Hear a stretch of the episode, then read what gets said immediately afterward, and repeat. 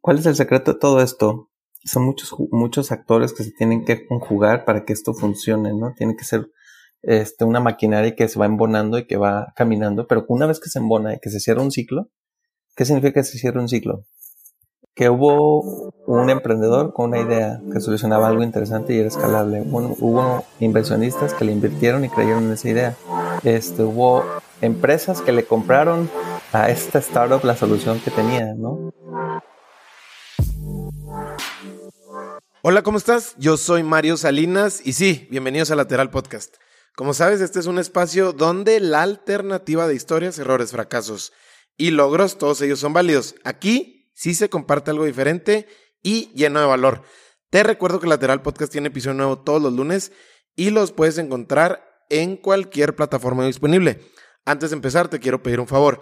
Spotify ya te permite calificar tu podcast. Te pido que me ayudes dándole 5 estrellas a lateral para llegar a más gente. Lo puedes hacer desde la app o desde tu computadora. El día de hoy estoy entrevistando a Ángel Bañuelos. Ángel lo puedes encontrar directamente en su cuenta de LinkedIn. Ángel es emprendedor serial con más de 10 empresas fundadas y 4 salidas. A través de sus empresas ha trabajado con empresas líderes como Polaroid, Volvo, BMW o Intel, por mencionar algunas. Profesor y catedrático de posgrado a nivel MBA para él ASU, Thunderbird Business School y el TEC de Monterrey. Ángel en los últimos 10 años ha ayudado a más de 100 startups y es mentor y miembro de la red de Founder Institute. Ángel es fundador de Valero Ventures, plataforma binacional de Venture Capital enfocada en la etapa presemilla con una visión clara como puente hacia el crecimiento potencial de Silicon Valley. Es importante aclarar que estoy mencionando solo algunos de los logros de Ángel. Hoy con Ángel platiqué sobre cómo identificar el potencial de un emprendedor, el racional de construir un ecosistema alrededor de las startups en México, la diferenciación de los fondos de capital de riesgo y la realidad de ser latino en Silicon Valley, entre muchos temas más. Como nota del episodio, si eres emprendedor o estás por iniciar tu propio negocio, este es un episodio que tienes que escuchar. Lo digo muy, muy en serio. Te dejo con esta entrevista llena de valor con Ángel Bañuelos. Ángel Bañuelos, bienvenido al Lateral, ¿cómo estás? Muy bien, muchas gracias, gracias por la invitación. Eh, sé que ya conoces a algunos de mis invitados y sé que, has escuchado algunos de los episodios. Y aquí es donde sí puedo estar seguro que no te esperabas la siguiente pregunta. Y en parte de eso se trata, ¿no? El inicio de esta plática. sé que, bueno, digo, como, como buen emprendedor, sé que le pegas duro la, a la leída, pero platícame el racional para ti cuando recomiendas algún libro, me enteraba, por ejemplo, de un libro que se volvió en uno de mis favoritos en ese año, creo que fue el primer año de la pandemia cuando lo leí, eh, que era Roba como un artista, que es un libro que pues te lo puedes acabar en un vuelo sin problema de una hora, ¿no? O sea, está muy conciso, eh, práctico y, y simple. Platícame cuál es el racional de, de por qué lo recomiendas esa clase de libros, por ejemplo.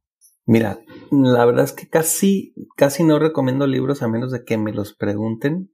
Yo lo que recomiendo, y sobre todo porque no a todo el mundo le gusta estarse echando libros, es que pues busquen por internet dependiendo de los temas que les gusten, ¿no?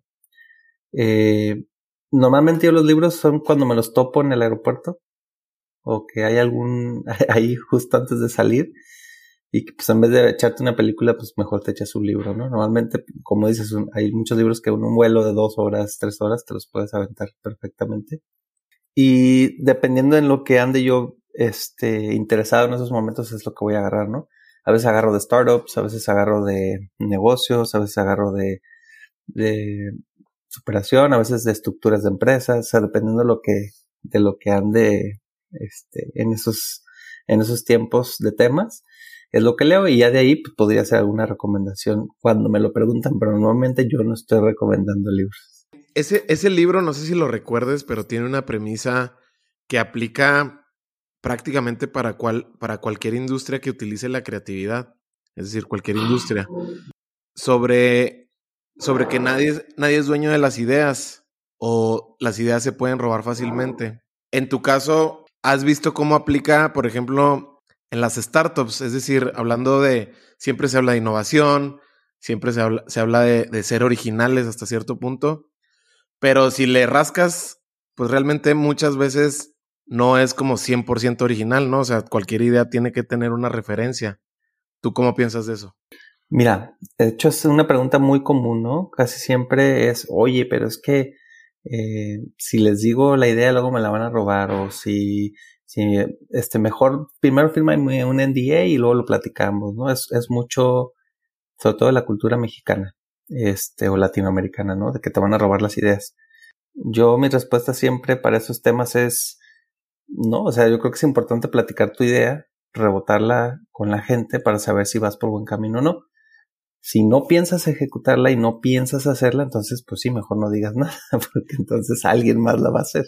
Claro. Pero si estás decidido a hacer las cosas, rebotarla tantas veces puedas, creo que es algo, algo correcto y inclusive algo que en la industria este, de las startups, de, del emprendimiento tecnológico, es muy común en Silicon Valley, por ejemplo, ¿no? Que estés platicándole a todo el mundo tu idea y de ahí estés recibiendo un poco de feedback, pero con la premisa de que pues lo vas a ejecutar, ¿no? La quieres hacer.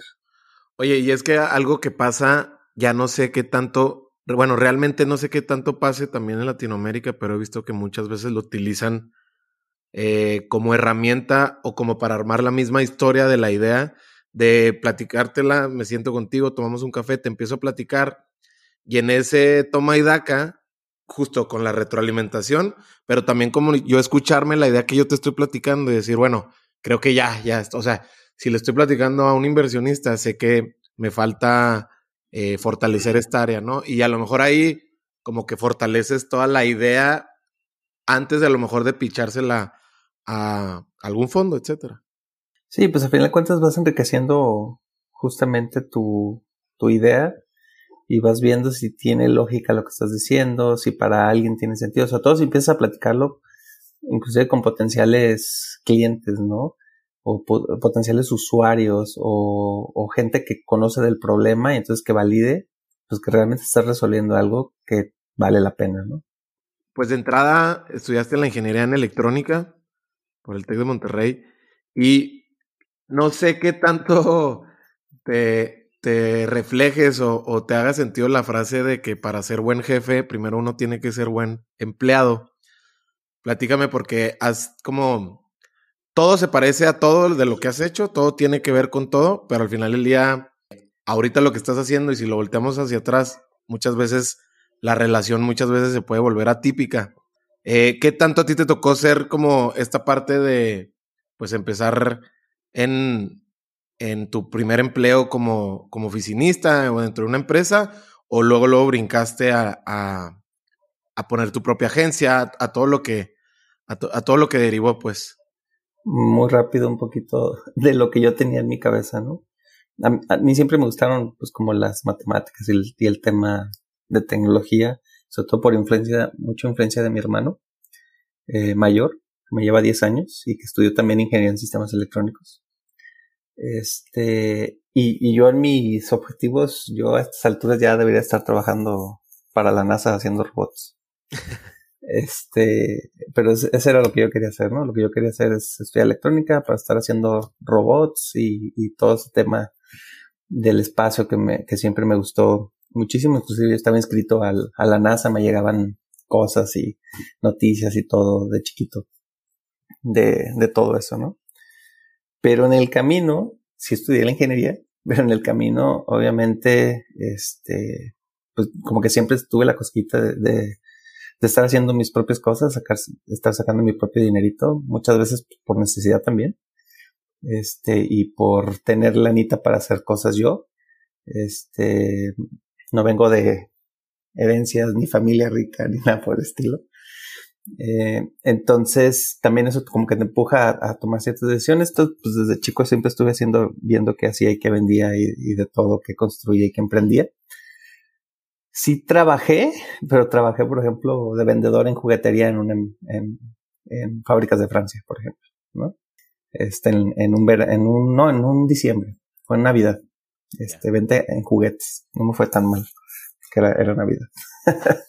pero realmente em, empleo sobre mi mi carrera o después de que me gradué, no, nunca, nunca estuve trabajando para una empresa como tal. Cuando saliste de la carrera, igual volvió a cambiar tu idea de lo que querías hacer a lo que estás haciendo ahorita, o ya ahora sí tenías claro que querías dedicarte a todo lo que signifique que estás haciendo ahorita en esos 20, en esos tempranos 20. Mira, si bien me apasionaba mucho el tema de la robótica y me apasionaba mucho el tema de la, del espacio y la NASA y todo esto, sí, sí tenía ese, ese gusto por lo que estaba haciendo el tema de emprender, de tener mis propios negocios, eh, de, de, hacer, este, pues también esa parte de, de las relaciones y los contactos me gustó también mucho. Y creo que al día de hoy, al final de cuentas, estoy haciendo eso porque sigo en el sector tecnológico, sigo viendo muchos proyectos que tienen que ver también con el espacio, que tienen que ver con muchísimas cosas. Y de alguna manera este sigo muy metido ahí, ¿no? O sea, siempre he estado en el sector tecnológico, entonces creo que eso no lo perdí y de alguna manera pues vas vas realineando este objetivos, ¿no? Este, como dices, eh, han sido muchas cosas, ¿no? Desde agencias de marketing, desarrollo de software, este, temas para gobierno, etcétera, etcétera eh, emprendimiento, startups, inversión, o sea, sí ha sido como un recorrido, pero siempre todo relacionado con el tema tecnológico de alguna manera. Más que nada, un cambio que sí decidí hacer es que lo que estuviera haciendo o emprendiendo, las empresas que estuviera haciendo o trabajando en, que tuvieran un impacto social. Este, al día de hoy las empresas que, que tengo, me gusta creer y me gusta pensar y la filosofía es que estoy dejando un granito de arena para cambiar México y, y, y este y Latinoamérica, ¿no? Con lo que estamos haciendo. Oye, y tú que eres muy analítico siendo ingeniero, ¿cómo, cómo crees que se puede medir ese impacto social bajo, bajo qué criterio, bajo qué métrica se puede medir? Bueno, desde mi punto de vista, yo creo que, aunque siempre decimos que hay que medir las cosas para saber que estás haciendo las cosas bien o hacia dónde lo estás haciendo, en este caso, creo que mm, no necesito medirlo al final de cuentas, eh, por ejemplo, ¿no? En el fondo, pues en el fondo, al final de cuentas, pues sí es un negocio porque inviertes y estás buscando los retornos, pero ese gusto de ver que estás ayudando a que otros cumplan su sueño de tener una empresa, de ser emprendedores, eso es impagable y, y, no tiene medida, ¿no? Este, y, y que esas empresas al final van a generar riqueza y que van a generar empleos. Entonces, pues sí, sí, la verdad que, que, que, no es necesario medirlo, pues tú estás viendo el impacto eh, que va generando, ¿no? Y así con cada una de las empresas, ¿no? Los, cuando trabajamos en gobierno, pues ayudamos a automatizar, a hacer más rápido los procesos, a que no haya corrupción. Entonces eso también tiene un impacto en, lo social. Y digo, si bien no estamos con métricas muy específicas, sabemos que está haciendo un impacto, ¿no? Bueno, eres también inversionista Ángel. Y ciertamente yo creo que tiene muchas ventajas que tanto un emprendedor como un inversionista estén dentro de una, de una misma persona, como es tu caso. ¿Cuál, ¿Cuáles crees que son esas ventajas que te dan a la hora de pararte tanto en una mesa llena de inversionistas como en una mesa llena de emprendedores? ¿Cuál es donde dices tú, es que esto es lo que me ha dado como un poquito más de, de fuerza a la hora de pararme con ellos? Tener la base como ingeniero, ¿no? Haber estudiado sistemas electrónicos, que luego entre los ingenieros cotorreamos que, que sí somos ingenieros de verdad, que somos electrónicos. Este, también después de haber hecho el MBA, que fue la partida de negocios, y, y ver todo ese otro lado, creo que fue un muy buen complemento. Entonces, cuando necesito ser muy técnico lo puedo ser, cuando necesito ser muy financiero lo puedo ser. Este, ese balance me ayuda mucho. ¿no? Entender como ambos, ambos mundos y, y también ayuda a tomar mejores decisiones, creo yo. Platícame en, tus inicios, ahorita que platicabas de, de cómo en algún momento están trabajando muy de la mano con, con gobierno, haciendo productos tecnológicos, automatizando procesos. En, en ese andar o en qué andar fue tu primer acercamiento al, al fracaso como tal? Eso fue muy pronto. Desde que cuando estaba eh, iniciando la, la, carrera, ya es cuando estaba en, en, auge el tema de que ya había internet y había máquinas con, con navegadores. Es que era Netscape.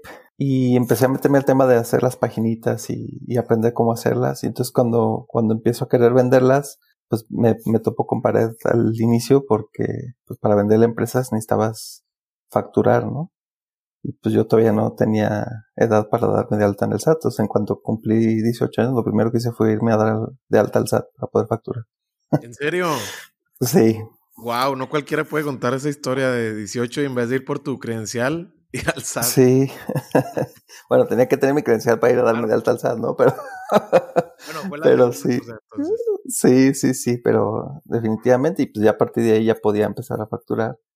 Pero luego el, el otro stopper era, pues te veían bien morrito, ¿no? Te veían bien chiquito y pues, este, era complicado poder también venderles a las empresas, pues porque te veían, pues, este, este cuate, ¿qué onda, no? Este, este morrito que me va a venir a decir, ¿no? Eh, y luego emprendí una empresa de automatización de, de granjas acuícolas, este, con mis compañeros de la carrera, lo que hoy conocemos como IoT, ¿no? Internet de las cosas. pues nosotros lo queríamos hacer cuando todavía nadie sabía de eso. Y, y tampoco jaló. No jaló, por más que les decíamos, pues los ahorros, los beneficios, controlar todo desde manera remota, por internet, llegar todo centralizar la información y todo. No caminó y cerró y quebró esa, esa empresa. El famoso este, timing, ¿no? Sí, sí, sí, sí tiene que ver. Este, todo el tema de, de la industria agropecuaria, agro, todo eso, eh, industrias primarias, la verdad es que sí, sí hay mucho por hacer, pero no necesariamente los tiempos son los adecuados muchas veces, ¿no? Oye, ¿crees que ese proyecto ahorita sí tendría una penetración adecuada en el mercado? No, hubiera sido un hitazo. Sí, sí, o sea, me acuerdo que sí le echamos ganas. Este, y mediamos todo y controlamos todo y todo llegaba por internet y a un repositorio marcaba las alertas. Entonces, en vez de que, de que estuvieran haciendo rondines, haciendo muestras y, y todo de manera manual y pues de que hay que llegar a la información porque pues son, son hectáreas y hectáreas y, y las granjas acuícolas son, son este, albercas gigantes, ¿no? y todo esto pues, era en tiempo real y automatizado y, y saber que estaba bien, que estaba mal, ¿no? Ahorita que mencionas que desde antes de los 18 ya ya le estabas pegando duro a, la, a, esta aventura de emprender. Y ahorita ya con, ya con una más madura, hijos, casado, etcétera. ¿Cómo ha cambiado tu concepto de entender lo que es el emprendimiento o qué significa hoy en día ser emprendedor? Me ha tocado dar algunas pláticas, algunas empresas. Una de las, de las cosas que más me gustan hacer eh, es convencer eh, empleados a que se vuelvan emprendedores, ¿no? Eh, me ha tocado ya varios y varias, de hecho, han sido más mujeres que hombres, de convencerlos de que salgan de sus empresas y, emprendan, ¿no? Eh, y muchas me invitan a las empresas a que dé estas pláticas motivacionales para que incluso sean emprendedores al interior de las empresas, ¿no?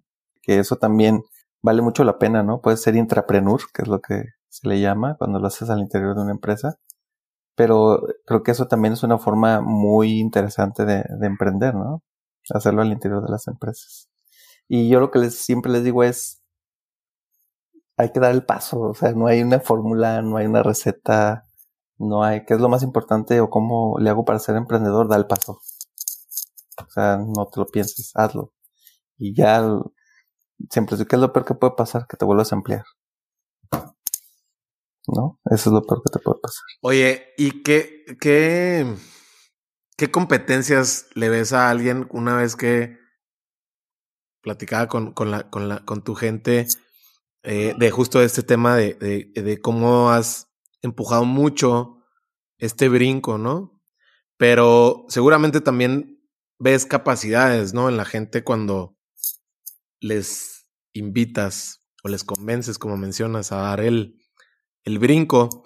¿Qué, qué set de, de capacidades les ves cuando, cuando los invitas a, a dar este brinco? Porque tiene que ver mucho también con tu, con tu propósito, o si no con tu propósito, con lo que te, con lo que ya no te funciona cuando estás dentro de una empresa y lo que a lo mejor sí te puede funcionar emprendiendo por tu cuenta, ¿no? Sí, pues mira, yo, creo que son como perfiles distintos, ¿no? O sea, uno es cuando un colaborador tuyo se comporta como si fuera socio de la empresa, ¿no? ¿Qué significa esto? Pues que incluso ya no te pregunta cosas, toma acciones y las y trata de resolverlas. Este, se preocupa de, de los demás compañeros y de los resultados. E inclusive muchas me ha tocado que le pongan de su dinero, ¿no? Y no me dicen. Entonces, cuando yo me doy cuenta de esas cosas, pues para mí ya ese es un comportamiento de socio, ¿no? O es lo que tú quisieras que esté haciendo un socio, ¿no? Tuyo, que esté comprometido por los resultados, que jale la empresa, que pueda hacer negocio, que, que esté al pendiente del talento y del equipo que está trabajando, porque al final de cuentas son los que hacen todo. Este, entonces cuando sucede eso es cuando yo los invito o los jalo a que ya sean socios de la empresa, ¿no? Cuando identificas a alguien que pues trae esa cosquillita, que siempre trae ideas, que quiere hacer cosas, pero le da miedo dejarlo seguro, ¿no? Ese sueldo fijo. Pues simplemente lo que, lo que hay que hacer es empezar a dar ese paso y, y, y ser muy resiliente con las ideas, pero tampoco ser terco, ¿no? Eso es lo que hay que entender. Si no jala, no jala y punto, se acabó y otra cosa, ¿no? Pero eso no quiere decir tampoco que, que a la primera de adversidad la sueltes y la tires, ¿no? Entonces es bien, bien difícil tener ese equilibrio entre resiliencia y terquedad. Oye, ¿tienes alguna regla para eso en términos de tiempo? Entre la resiliencia de aguantar, es decir, hacer estómago, tragar poquita tierra, como dicen, a decir, ¿sabes qué, Ángel? Esto no, no me, o sea, esto no está funcionando, le voy a dar por otro lado, ya sea otro proyecto, otra idea, o volver a buscar algo seguro. En Silicon Valley hay una frase que, es, que dice, get attached to the problem and not to the solution que es concéntrate en el problema y, no en la solución. Para mí esa es la explicación de resiliencia y terquedad. Cuando estás terco de que la solución que tienes es la correcta y sigues y no quieres cambiar, eso es terquedad. Cuando estás concentrado en el problema y estás cambiando y buscando otra solución y buscando otra solución, eso es resiliencia si después de estar varias veces tratando de encontrar la solución no das con ello, pero buscaste por varios métodos, pivoteaste y al final de todos modos no encuentras la respuesta, o sea, no hay los números o las métricas que te indiquen que por ahí es, hasta ahí llegaste, ¿no? Pero cuando es porque estás terco de que es la solución y no quieres cambiar y no ves la, la información que está allá afuera y sigues con tus ideas de que si haces esto y haces aquello y te sigues enfocando en el producto y en esa misma solución, este, es cuando no funcionan las cosas. Antes de, platicar de, Valero, eh, me gustaría saber mucho de tu, de esa antesala que, que, existe en ti, de cómo hiciste ese brinco de tener consultoras, agencias muy eh, orientadas a lo que era el marketing, a lo que era estrategia, ¿Cuál era para ti lo que entendías de hacer ese siguiente, siguiente salto, siguiente brinco hacia un fondo de inversión? A mí siempre me, ha gustado todo lo que hago, ¿no? Eh, me, tiene que apasionar, si no, no tiene caso. Entonces siempre que he estado ahí, estoy metido estoy súper apasionado, ¿no? La, duré con la primera agencia duré 12 años y con la segunda duré otros 5, 4.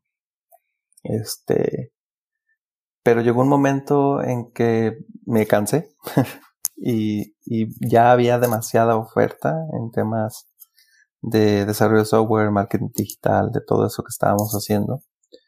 Eh, desde antes de tomar la decisión de ya venderlas y, ya no hacer más marketing digital y más desarrollo de software, eh, yo ya me estaban invitando a ser mentor, ya me estaban invitando a, estar este, asesorando a, algunas startups. Eh, se vino un programa de Founder Institute, el primerito que hubo aquí en México. Y me tocó ser mentor de ese primer grupo, ir a Ciudad de México y, estar este, trabajando con las primeras startups eh, de ese programa, con Adeo Resi. Y así fue como me fui metiendo en ese mundo de las startups, los impresionistas, y las aceleradoras y las incubadoras. Y empecé a viajar a Silicon Valley y nos reuníamos ahí todos los mentores de todas partes del mundo. Y entonces es cuando me dio la luz de que no entendía por qué había startups que venían del otro lado del mundo, que venían de Argentina, que venían de Brasil, que venían de Chile, este, que venían de Asia, que venían de todas partes del mundo Y los propios mentores volteaban y me decían, oye, pero pues ustedes pues juegan de local, o sea, ustedes están aquí a un lado, ¿por qué no tienen startups aquí? ¿Por qué no tienen unicornios? O sea, ¿qué es lo que está pasando, no? Y sí fue donde dije, es que sí, hay algo aquí que no está, no está bien, ¿no? Y es donde me empezó a entrar el gusanito de hacer algo para apoyar a las startups, sí de México, pero también de Latinoamérica, y que se vinculaban con un ecosistema tan vibrante como es el Silicon Valley, y donde había un montón de startups que venían de fuera y que la estaban rompiendo y que la habían logrado ahí en Silicon Valley. Y así fue como empezó todo el concepto de General Valero, que en ese entonces no sabía que se iba a llamar Valero, este, y empecé a viajar a varios ecosistemas a conocer cómo funcionaban. Eh, fui a muchos ecosistemas, desde Londres, este, Suecia, al, incluso el, el de Chile, el en, en, Estados Unidos, aquí, hablé con emprendedores allá, hablé con emprendedores aquí, startups que habían estado en Silicon Valley, se regresaron, que seguían allá, y entender como todas las problemáticas, ¿no? Y entender por qué sí funcionaba. Por ejemplo, en Finlandia había un, ecosistema de startups en tema de gaming, les iba bien, ¿no? ¿Por qué? Hubo una que le fue bien, que son los de Angry Birds, que todos conocemos, Robio, y de ahí ellos empezaron a invertir en otras startups, ¿no? Israel, lo mismo, este, y así, ¿no? En Suecia, por ejemplo, se enfocó mucho en, soluciones financieras, ¿no? Fintech.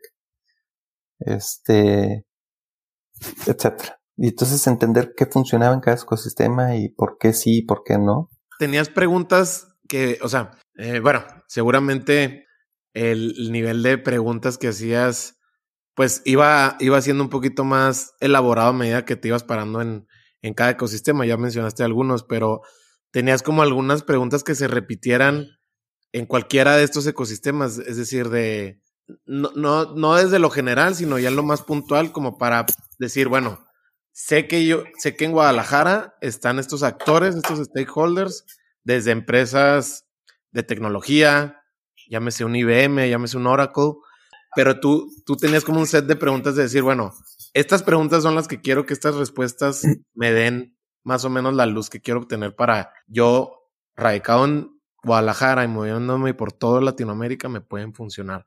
A mí. Mira, más que preguntas, era muy observador y, y hablaba con los que se ensuciaban las manos. ¿Con los desarrolladores o qué? Este, pues digo, con, con los emprendedores en sí, eh, con algunas incubadoras, porque muchos de estos, de estos viajes fueron a través de los consulados o vinculaciones así, entonces te recibía gobierno de allá, este, o iniciativas que eran público-privadas, etcétera, etcétera, que, casi en, todas ellas había una iniciativa impulsada por el gobierno, pero muy fuerte, soportada por las empresas grandes de ella, ¿no? En casi todos lados. Este, pero entonces empezabas a, preguntarles y hablar más bien con los emprendedores, ¿no? Y con, y ellos qué veían y cuál era el beneficio y qué habían encontrado, y cómo se conectaban con Silicon Valley, etcétera, etcétera. Entonces, uno de los, de los primeros descubrimientos es que Silicon Valley solo hay uno, entonces no hay que replicarlo. O sea, más bien hay que entender qué funciona y adecuarlo a tu ecosistema. Y lo mismo, y fue lo que hicieron la mayoría de los ecosistemas que funcionaron, ¿no? Te decían, nosotros somos buenos en esto, vamos a enfocarnos en esto y de aquí empezamos a crecer. ¿Cuál es el secreto de todo esto? Son muchos, muchos actores que se tienen que conjugar para que esto funcione, ¿no? Tiene que ser este, una maquinaria que se va embonando y que va caminando, pero una vez que se embona y que se cierra un ciclo, ¿qué significa que se cierra un ciclo? Que hubo un emprendedor con una idea que solucionaba algo interesante y era escalable. Hubo, hubo inversionistas que le invirtieron y creyeron en esa idea. Este, hubo empresas que le compraron a esta startup la solución que tenía, ¿no? Entonces es una industria abierta a comprarle una startup, ¿no? Este, y luego hubo mentores que le ayudaron en el proceso. Y entonces, como que todos los actores de ese ecosistema, hasta que terminaron creciendo, siendo una salida, y entonces se les regresó el beneficio a los inversionistas iniciales, a los fundadores de este proyecto, y estos fundadores de este proyecto al final pues ahora ya tienen dinero y ahora ellos se vuelven inversionistas de un nuevo proyecto o emprenden otro y además apoyan a otros emprendedores porque como ellos recibieron apoyo, ahora ellos quieren apoyar. Entonces, ahí es donde se genera un círculo virtuoso y eso es lo que casi nadie ve y lo que casi nadie entiende, ¿no? Por ejemplo, Cuando nosotros iniciamos con Valero, aquí en Jalisco, eh, decían, pero es que te las estás llevando, las startups, te las estás llevando a Estados Unidos. Eso, ¿qué chiste tiene? ¿Dónde está el beneficio para Jalisco? A ver, ¿cómo que dónde está el beneficio para Jalisco? Cuando a ellos les vaya bien y, y tengan esa salida, ellos van a hacer lo mismo apoyando a startups y emprendedores de aquí de Jalisco y de México. Y es donde se empieza a cerrar el ciclo. Y hay muchos ejemplos, ¿no? Argentina, eso fue lo que pasó, ¿no? Todos los fundadores de Mercado Libre, que fue de los primeros proyectos este, importantes en la TAM, ellos son de los inversionistas más activos en Argentina y más activos en Latinoamérica eh, y que a, través de sus inversiones han generado nuevos unicornios. Entonces, esos, esos círculos virtuosos se generan y son importantes para que siga creciendo esto, ¿no? Pero se tienen que embonar y, coordinar muchos, muchos actores y es algo de lo que eh, había que entender, ¿no? La academia estaba muy vinculada eh, en donde la academia aportaba mentores y cofundadores a las startups. Y aquí en México eso es bien complicado, ¿no? De hecho, hasta hace, hace pocos años, los investigadores no podían recibir regalías o dinero de lo que ellos estaban haciendo, ¿no? Hasta hace poco se cambió eso. Entonces eran muchas cosas que, que tenían que adecuarse y cambiarse y muchos también es culturalmente hablando, ¿no? Que ese es el otro tema. Eh, entonces les digo que parte del, del fondo además tienes que ser psicólogo con tus startups y con tus fundadores, ¿no? Pero, pero sí es importante pues saber que e, ese círculo virtuoso se genera y ahí empieza el boom. Oye Ángel, fíjate, estás hablando de, de un círculo virtuoso, ¿no? De donde al final del día, pues sí es un ganar-ganar, eh, porque al final del día elevas elevas, ahora sí que elevas la economía, ¿no? De, del ecosistema como tal. De todos estos actores, de toda esta cadena de valor que tiene que estar activa y seguramente en sinergia una con la otra, ¿cuál fue la que para, para ti, siendo que, como mencionas, has estado observando mucho, es la que le ha costado más trabajo a, a los ecosistemas en México, hablando pues puntualmente de los que están moviendo más el pandero, ¿no? Hablando de, Guadalajara, Monterrey, Ciudad de México. Es un tema cultural. Primero es creérsela, ¿no? Yo me acuerdo a las primeras startups, nos llevamos 10 startups de Silicon Valley a vivir allá.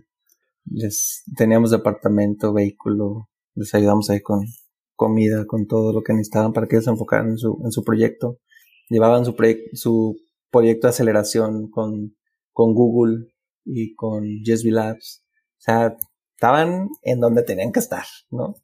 Y estando ahí, se dieron cuenta de que, ah, cañón, o sea, sí la armamos. O sea, no nos piden nada a las otras startups con lo que están haciendo y tecnológicamente hablando y desde el punto de vista de producto y de diseño y de todo, pues competían al tú por tú.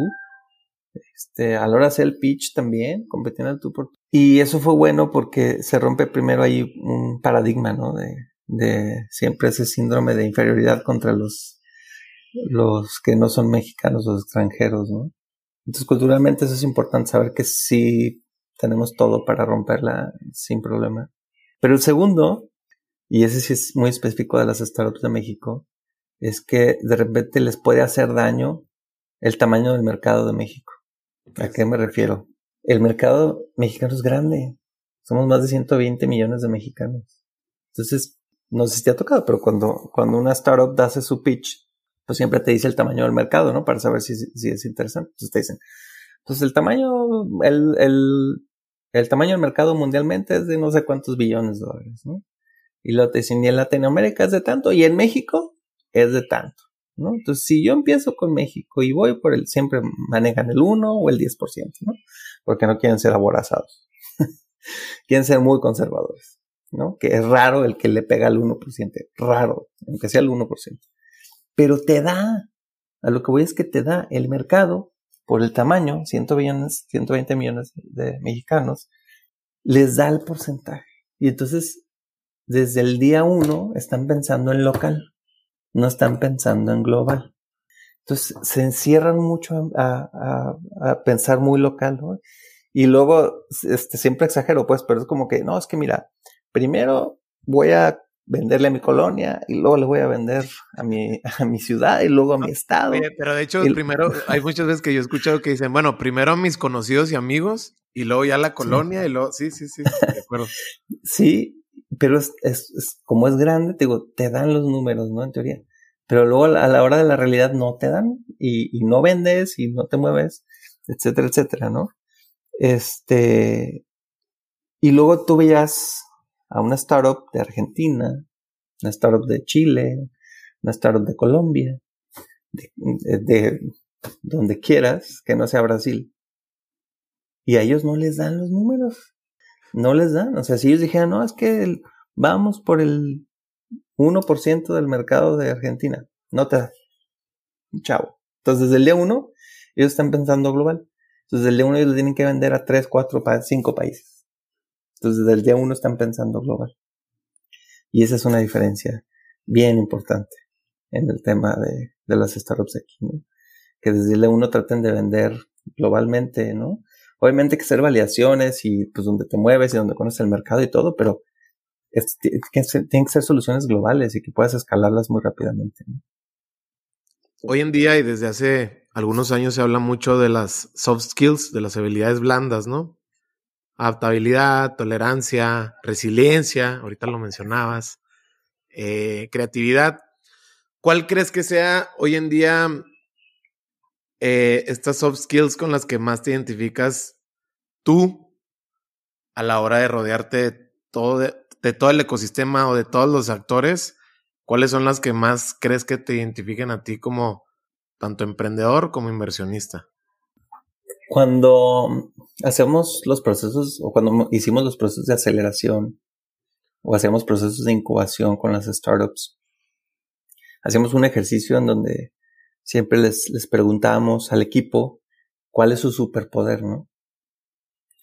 Este, y se refiere a eso. O sea, un superpoder es, es un soft skill, ¿no? Que puede ser un hard skill al final, pues, pero es un soft skill.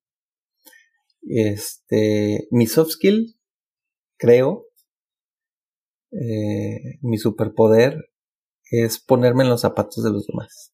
Empatía. O sea, yo cuando voy a tomar una decisión o cuando voy a platicar con alguien o cuando voy a hacer un negocio o cuando trato de, de venderle algo a alguien, este, cuando voy a invertir en alguien, me pongo en los zapatos de los demás. Y eso me ayuda a tener esa perspectiva del otro lado eh, inclusive pues tratar de ver por dónde van a venir posibles dudas, eh, preguntas negativas, etcétera, ¿no? Entonces, ponerte en los zapatos de los demás creo que ayuda mucho y ese es creo que es mi superpoder que, siempre he aplicado. Oye, ¿y cómo, cómo se va, cómo crees que se puede alimentar una soft skill, soft skill que a lo mejor no tienes de inicio, pero que a lo mejor quieres mmm, ejercitarla, por así decirlo? ¿Crees que existe o simplemente lo tienes que traer ya casi que de casa? Ay, es que siempre es, muy polémico ese tema, ¿no? Venga, este, venga. Yo creo, yo creo que ya los traemos todos, ¿sí? Pero a veces está bien empolvado. O a veces no nos damos cuenta que lo hacemos y creemos que no lo tenemos. Muchas veces es simplemente eh, hacer una retrospectiva y entender que sí que lo estás haciendo o que lo estás haciendo mal y entonces a partir de ahí empezarlo a trabajar. Eh, platicar con, con alguien y que te dé feedback es una buena manera de saber qué sí funciona y qué no funciona. Este, y, y muchas veces leer experiencias de otros o historias de otros podcast. Creo que hoy los podcasts se vuelven esa herramienta bien interesante, ¿no? Me preguntas al principio el tema de los libros, también les digo, pues igual aviéntate podcasts que te gusten, este, porque te digo, o sea, pues, no recomiendo libros porque realmente casi nadie los, luego los lee, este, pero hay muchas herramientas allá afuera que, que gente que sí leyó los libros te las platica. ¿no? Que gente que sí, que ya tiene mucha experiencia te las puede platicar. Entonces también los podcasts, por ejemplo, se vuelven una herramienta bien interesante, ¿no? Y eso puede ser en el tráfico, en lo descargas y te lo vendes en el avión igual, etcétera, etcétera. Entonces, pues, pues es, es eso, ¿no? Rebotar ideas, escucharlo a través de alguien más, este, tener feedback con alguien, eh, hacer retrospectiva tú de a ver qué me equivoqué, qué hice bien, qué más. Ah, esto me salió bien. Oye, pues parece que sí soy bueno en esto porque ya van varias veces que me salen bien. Claro. Oye, Ángel, em, quiero, a ver, quiero hablar de, de, algo que escuchaba sobre factores, ¿no? Que, que existen prácticamente, o así lo explica un autor que es Bill Gross, inversionista. Él explica cinco factores para que una startup logre el éxito, ¿no? Que lo que entiendo es, él habla del modelo de negocio, fondeo, timing, equipo y eh, la maduración o hablar de mentalidad.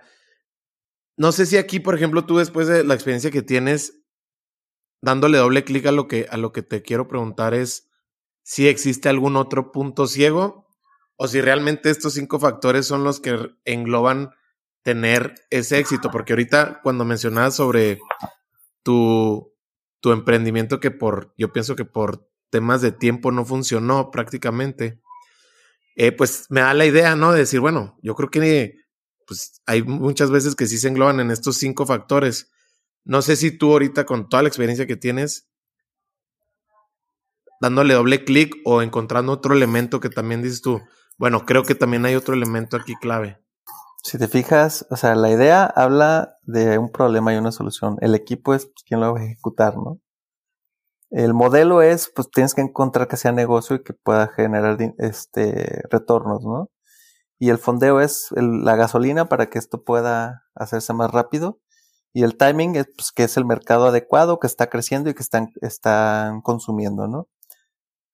Todo, si te fijas, todo está muy dirigido hacia lo empresarial más que nada, ¿no? Hacia la empresa, hacia el tema este, del negocio como tal, ¿no? Y el único que es un poquito más, eh, digamos, más personal es el equipo, ¿no?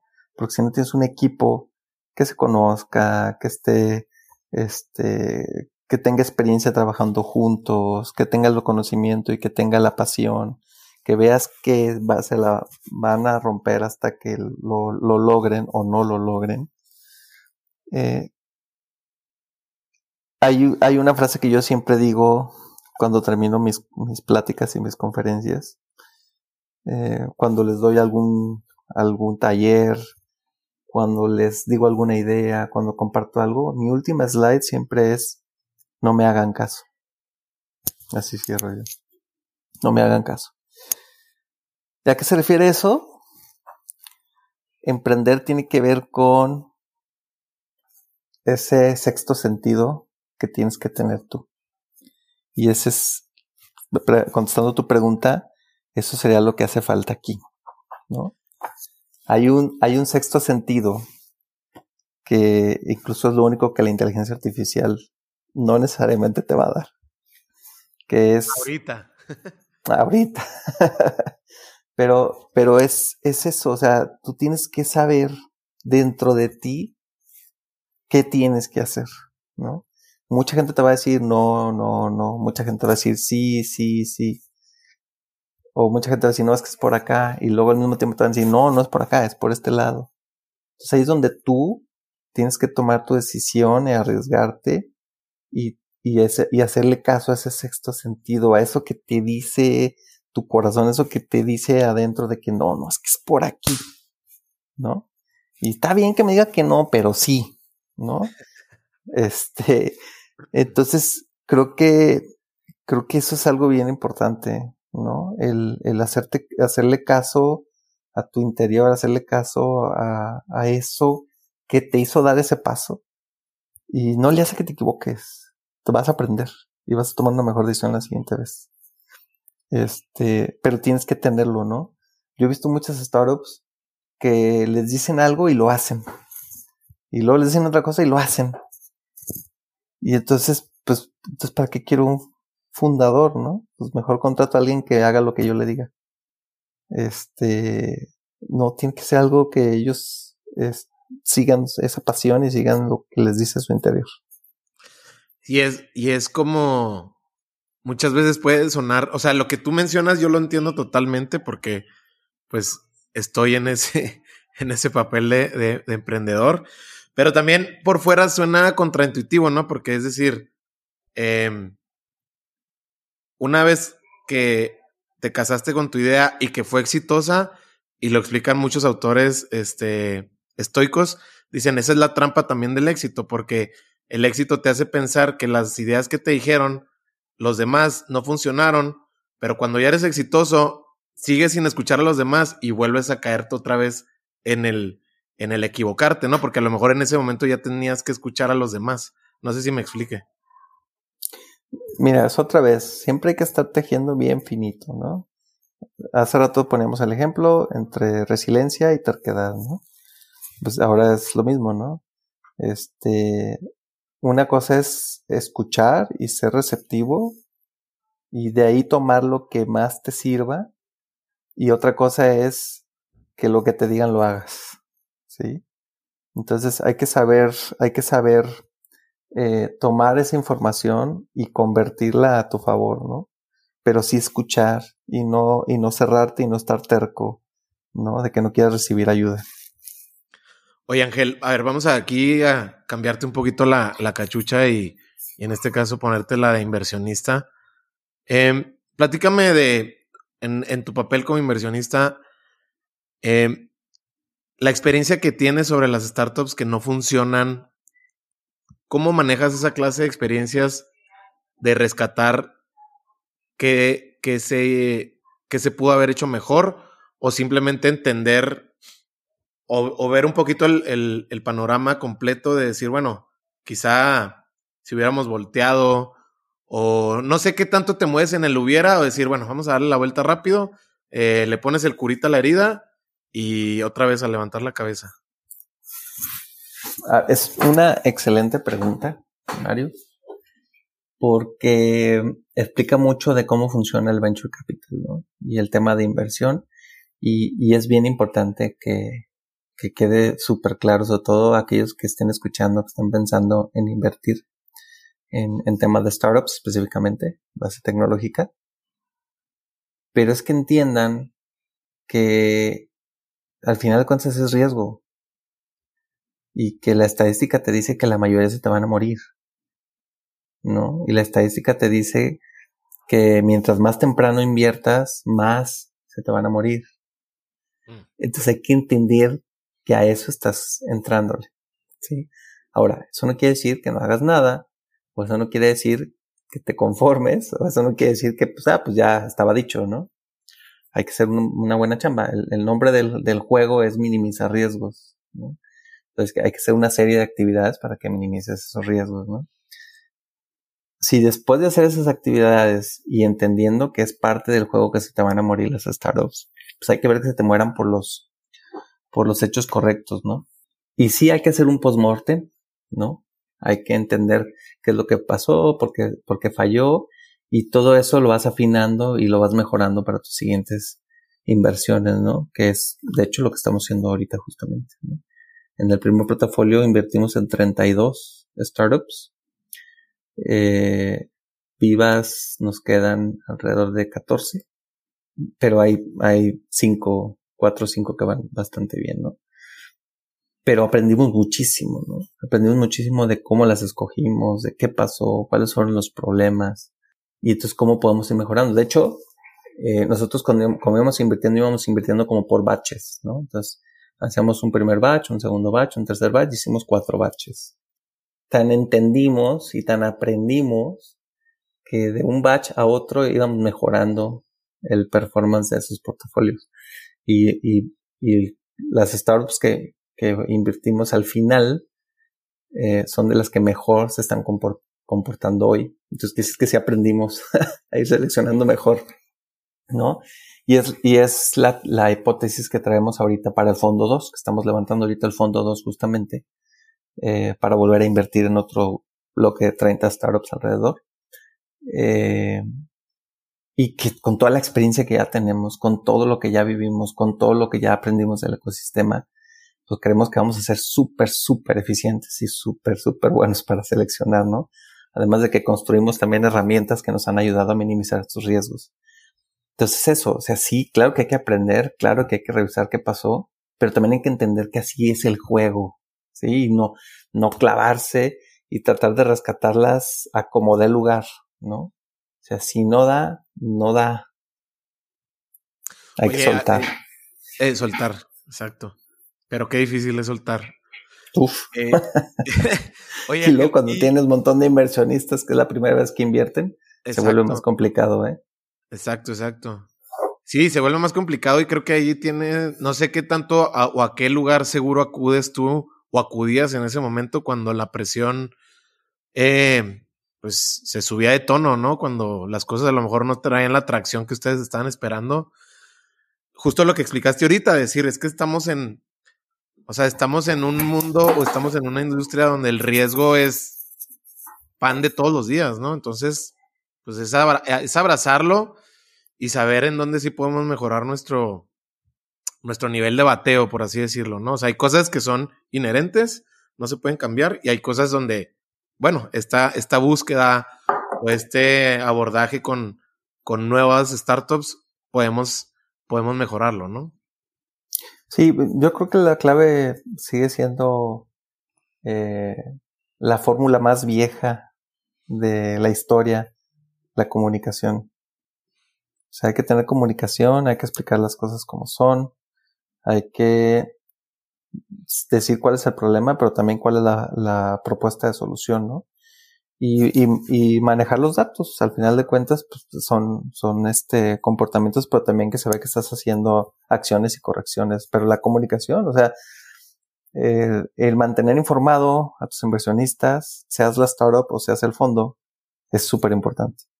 Quiero eh, girar un poquito la plática porque sí, sí veo este temple desde cuando platicaba con tu gente, cuando hemos platicado eh, a través de otros invitados de aquí de, lateral.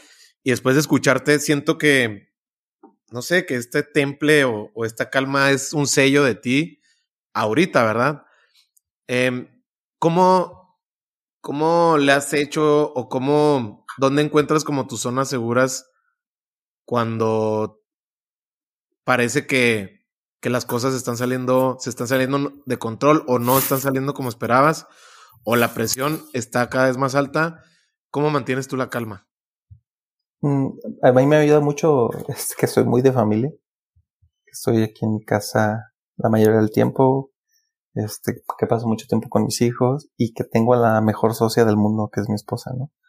Este, entonces con ella es con la que me siento a hacer ese, este aterrizaje, ¿no? Y le platico cuáles son las broncas y le digo cómo y, y platicarlo y que me dé sus ideas y todo, ese rebotar. A mí me voy a poner en, en zona zen y entonces, este, puedo tomar mejores decisiones. Eh, e, esto que ahorita mencionabas, de que de alguna manera mantengo la calma, lo aprendí hace, híjole, en el 2004 más o menos, 2005. Este, de no, no preocuparme de más, porque entonces transmites esa preocupación a todos los demás, ¿no? O cuando llegan bien acelerados, es que edad, tranquilos, bajamos el tono, y entonces mira, así, así, así, ¿no? Eh, y te ayuda a tomar mejores decisiones. Este, hay un, hay un libro Oye, sin querer queriendo, Ángeles, los estás recomendando, pero créeme que sí hay gente, ¿eh? sí hay gente que. Sí, hay un libro que se llama Getting to Yes. Ok. Este. Y, y eso me gusta mucho porque son todas las formas sabidas por haber en temas de, de negociación, de situaciones, de, de cosas, de cómo obtener un sí, ¿no? Y, y, y, justamente explica todo esto, ¿no? O sea, cómo, cómo, incluso te pone, te pone ejemplos de que toda la, todo el tiempo estás negociando, ¿no? Inclusive con tu esposa, con tus hijos, este, una salida de vacaciones, lo que sea. Todo es negociable. Sí, pero, pero te pones diferentes situaciones y te explica y cómo, cómo puedes, pero mucho de eso es justamente mantener la calma, entender la situación, analizar la información, Eh, a mí me gusta mucho, te digo, ponerme en los zapatos de los demás y entonces saber por dónde pueden venir las cosas. Este, pero, pero sí, eso es, eso es lo que me ayuda en, en general, ¿no? Eh, poder aterrizarlo y poder ponerme en zona zen. Decías de 2004-2005 que lo aprendiste. ¿Se debía a alguna situación en particular? Sí, eh, fíjate que compramos una empresa, compramos una empresa que tenía una cartera de clientes importante, traía obviamente gente y todo, y me tocó a mí hacer toda la negociación y comprarle y todo el rollo. Fue muy buena, bastante buena. Pero uno de los clientes era un cliente bastante grande, bastante importante, y la verdad es que nosotros pues, teníamos poquito, o sea, íbamos arrancando en realidad eh, todo el tema de la, de la agencia de desarrollo de software. Eh, y uno de los, de los empleados que contratamos eh, lo mantuvimos, pero al parecer nos empezó a hacer, empezó a hacer medio dagas porque el cuate se quería llevar al cliente, él, por su lado. Y cuando nos dimos cuenta ya era muy tarde y se vino un problemón enorme con el cliente. El, el cliente usaba la herramienta para distribuir a nivel nacional. O sea, fue un... Y yo me estaba muriendo. Estaba muriendo del estrés, de miedo, de todo, ¿no? Y, pues, obviamente, ese, y ese cliente era muy, o sea, me refiero en, en términos de facturación o participación para... para sí, no, no, obviamente, sí. Sí, sí, sí. Sí, era, era, una de las razones principales de haber comprado esta empresa. Ese cliente. ese cliente. Así es. Pero, o sea, fue, fue tal de que me metí que me, me enfermé de, de salud. Yo me puse muy mal. Y entonces ahí es donde aprendí que no vale la pena. no vale la pena y de todos modos al final se resolvió y tuvo solución y como sea, ¿no? Entonces, y al contrario, cuando estás así, no, no estás tomando las mejores decisiones. Entonces, eh, a partir de ahí fue que como ese punto de quiebre, entender que hay cosas que sí valen la pena y cosas que no valen la pena. Hay cosas que están en tu control, cosas que no están en tu control. Haz lo que esté en tu control, hazlo calmado, tranquilo para que tomes mejores decisiones y lo que no está en tu control déjalo ir y se acomodará. Oye, pero platícame entonces, Ángel, ¿cómo se solucionó? Igual, al final de cuentas nos dimos cuenta que era este cuate, se hizo la comunicación, este, lo metimos otros desarrolladores que lo arreglaron, este, y ya digo, se terminó solucionando, este, asumimos ahí unas penalidades de meses y se acabó, ¿no? Pero, se este mantuvo el cliente. ¿Este cuate siguió en la empresa con ustedes? No, no, no, salió, obviamente, salió. Oye, es que justo ahorita que, que, me, que me platicabas esta historia, me acordaba de, de una Rodrigo Herrera, el, director general de Genoma Lab, hablaba sobre cuatro tipos de empleados y el cuarto tipo de empleado era el más dañino para una organización, que es el que te da el resultado, es el mejor, en este caso, estamos hablando de, estaba hablando él de ventas, perdón, y hablaba del que da el resultado, el que excedía inclusive la cuota o el objetivo de venta, pero no estaba alineado con la empresa, no hacía match con nadie, eh, mala comunicación, estos clientes que a lo mejor pues básicamente te los estaban robando. Esos son los que se tienen que separar o correr lo más pronto posible, a pesar de que pienses que te van a hacer falta. Digo que en tu caso no es el caso, pero muchas veces como que parece que son los que hay que mantener, pero justo, ¿no? Son los que más rápido hay que identificar y hacer a un lado, ¿no? Fíjate que eh, cada vez que, me he tenido algún tema o algún problema, ha sido por herencia. es decir, eh, aquí fue por que me heredaron este empleado, ¿no? Cuando compré la empresa, pues venía él y él era el que atendía esa cuenta y pues lo tenía que tener, ¿no? Pues tampoco lo podía quitar porque iba, de todos modos iba a ser un problema y seguramente íbamos a perder la cuenta, ¿no? Pero la novatez de, de no entender que esta era una situación que podía pasar al ser heredado, pues ese fue el problema, ¿no? La, el, el, aprendizaje, digamos, ¿no? Y así, o sea, las veces que, que ha sido una herencia, es cuando he tenido ese, tipo de problemas, ¿no? O una herencia de un socio, por ejemplo, o, una, o sea, que, me invitó otro socio y luego se sale ese que me invitó y se queda el otro. Este, o cosas así, donde yo no tomé la decisión de con quién me quería asociar, a quién quería contratar. Y porque te puedo decir que hoy, de, de todos los que han trabajado conmigo y que me ha tocado contratar, todos han sido muy buenos. Todos, todos, todos han sido muy buenos. Más, menos, pero todos han sido muy buenos creo que con la gran mayoría, o si no es que la mayoría me llevo muy bien. Eh, de hecho, me, me, dio gusto que hasta me han invitado a sus bodas. Bueno, ya sí es un, es un sinónimo de que sí hay buena compatibilidad. Sí, eso está padre. Este, pero es eso, es hacer, tomarte el tiempo de, de seleccionar justamente al equipo, ¿no? Y que haga clic con tu ideal, con lo que estás queriendo hacer, con las cosas que se van a hacer, ¿no? Oye, Ángel, em, ahora sí, vamos a platicar de, de Valero. Em, es un Venture Capital. Primero que nada, me gustaría saber de qué se trata un fondo de inversión de este estilo, que, me lo, que nos lo platicaras en lo general. Y entiendo que, que ustedes también trabajan de una manera un poquito distinta y no como algunos pensaríamos de ok, aquí está, me gusta la idea, ya hicimos la validación, aquí está el dinero. Creo que entiendo que ustedes trabajan de una manera distinta. Primero, si quieres, platícame en términos generales de qué se trata esta clase de fondo de inversión y después un poquito cómo trabajan ustedes. Si bien este, nos llamamos un fondo, no operábamos como fondo, como tal.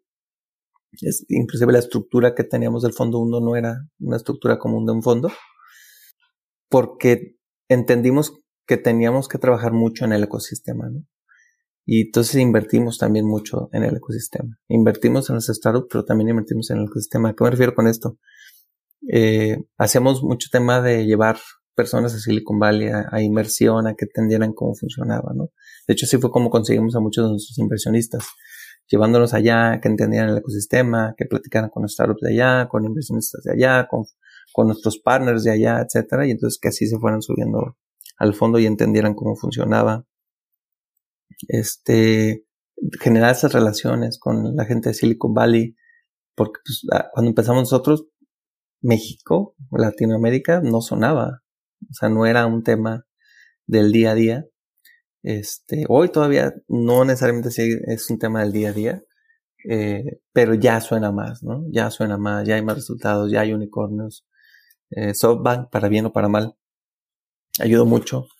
Este, entonces, eh, creo que, que todo eso es lo que nosotros entendimos que teníamos que hacer, como esas conexiones, esas relaciones, que nos recibiera Google, que nos recibiera GSB Labs, que nos recibieran todos ellos para poder trabajar.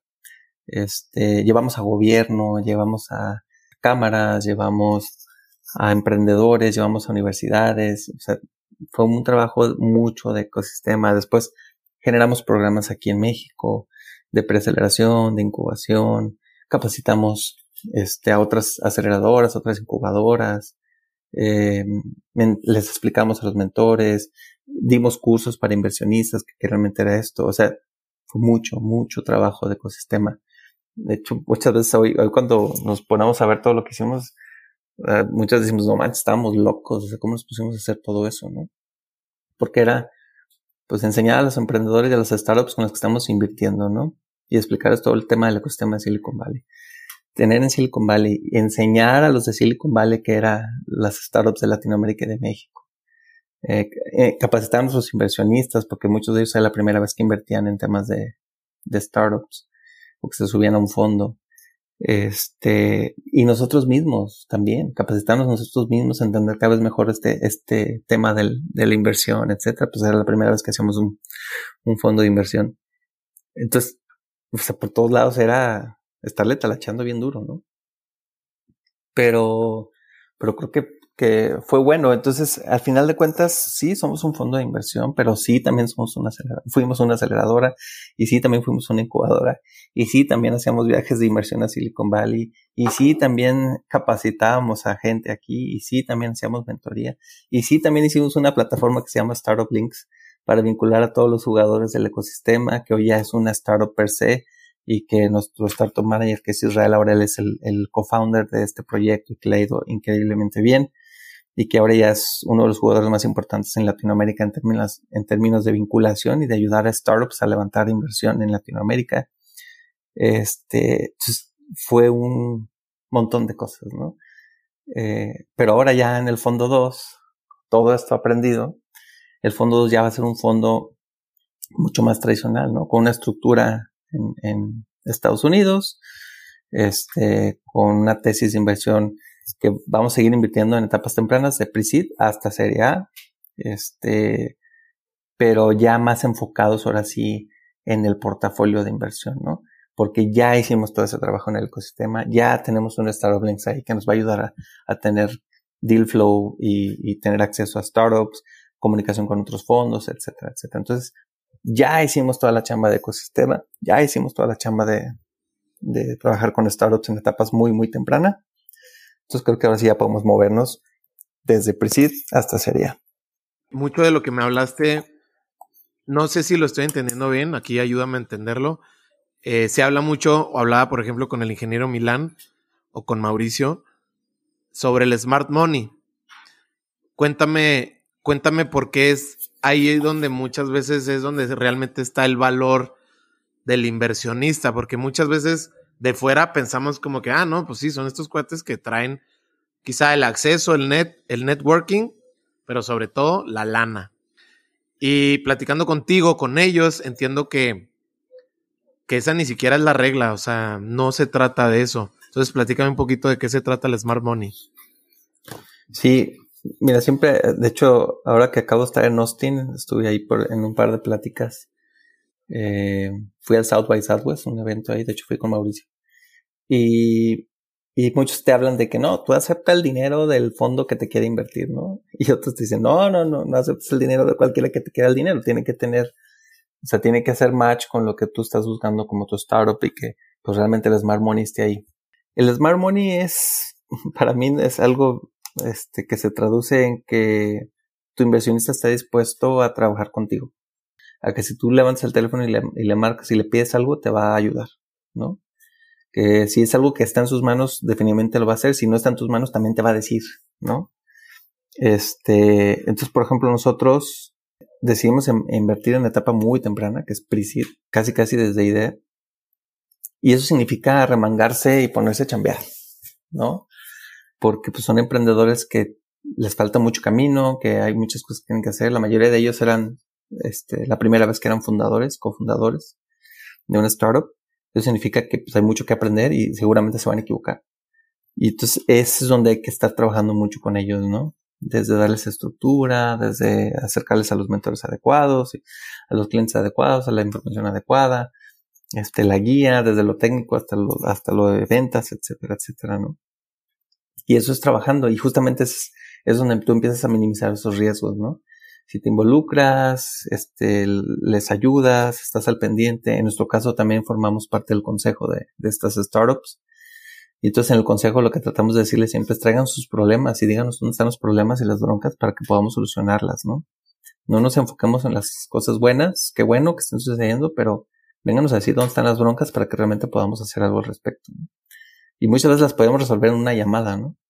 Este, entonces eso es, eso es el Smart Money que se involucre el fondo y que del fondo se involucren sus inversionistas en, con sus redes, con sus conexiones, con sus conocimientos, ayuden a la startup a que siga creciendo, ¿no? Y esa es la smart money que hay que checar y que hay que revisar.